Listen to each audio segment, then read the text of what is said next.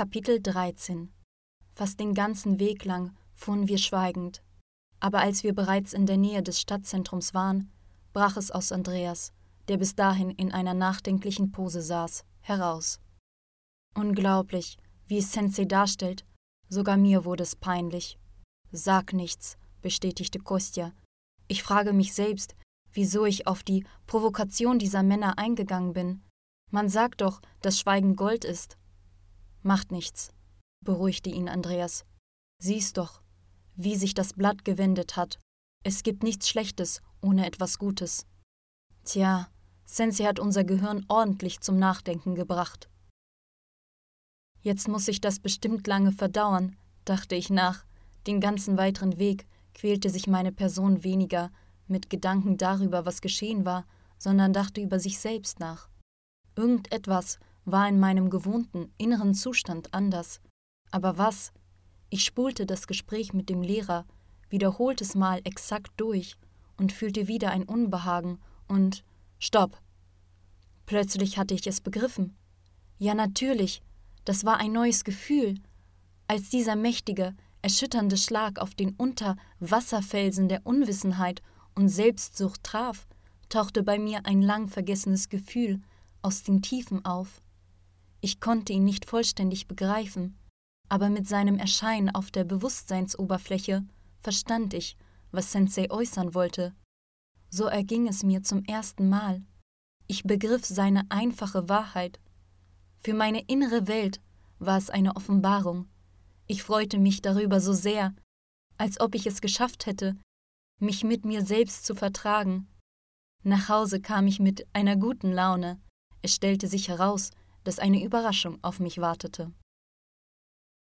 Wir haben eine gute Nachricht, sagte Mama mit einem strahlenden Lächeln. Heute hat Onkel Viktor aus Moskau angerufen. Er hat es geschafft, mit dem besten Professor aus jener Klinik übereinzukommen. Also müssen wir nur die Termine abklären. Wenn ich diese Nachricht früher bekommen hätte, dann hätte ich mich wahnsinnig gefreut.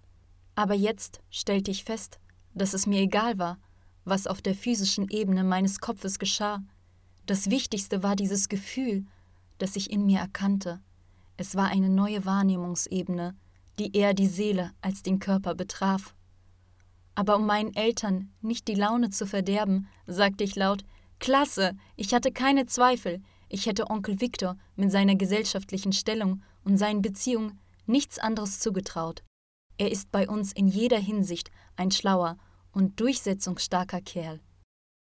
Den ganzen folgenden Tag dachte meine Person nur über das neue Gefühl nach. Ich kehrte zu einem vollwertigen Leben mit Leib und insbesondere Seele zurück. Und als die Zeit kam, zum nächsten Meditationsunterricht zu fahren, wollte ich so schnell wie möglich hinkommen. Und diesmal hetzte ich die lahme Schnecke Tatjana, damit sie sich schneller fertig machte. Wir kamen zur S-Bahn-Station, wo auf uns die Jungs warteten. Stellt euch vor, Mädels, erklärte uns Kostja lachend. Sensei hat uns fast Andreas verdorben.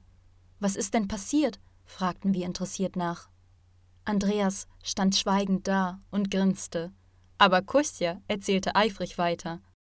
Als wir euch nach Hause brachten, machten wir uns auch auf den Weg nach Hause. Als wir fast da waren, hängten sich unbekannte Jungs an uns dran, die unbedingt nachts rauchen wollten. Sie verlangten also nach Zigaretten als ob wir ihnen Tribut für zwölf Jahre schulden würden. Da hat Andreas wie ein wahrer Gentleman ihnen erklärt, dass wir nicht rauchen und ihnen dasselbe der Gesundheit zuliebe raten würden. Ob sie schon mitbekommen hätten, dass das Gesundheitsministerium davor warnen würde? Und zum Schluss ergänzte er, dass anstatt die Lungen mit diesem Mist kaputt zu machen und in den Hinterhöfen rumzulungern, sie lieber Sport treiben sollten. Kung Fu zum Beispiel erlernen würde mehr Sinn für den Körper und die Seele ergeben. Und? fragte Tatjana ungeduldig. Sie haben die Hände in die Seite gestemmt und wollten provozieren. Und Andreas? Aber Andreas, das müsst ihr euch vorstellen, fing an, ihnen die Leviten über den Sinn ihres nutzlosen Lebens zu lesen, erklärte sie darüber auf, dass ihre Worte genau zu ihnen zurückkehren würden. Ich dachte mir, den erkennst du nicht mehr wieder. Aber dann schaute ich weiter und es ergab sich. Und wie ging es weiter?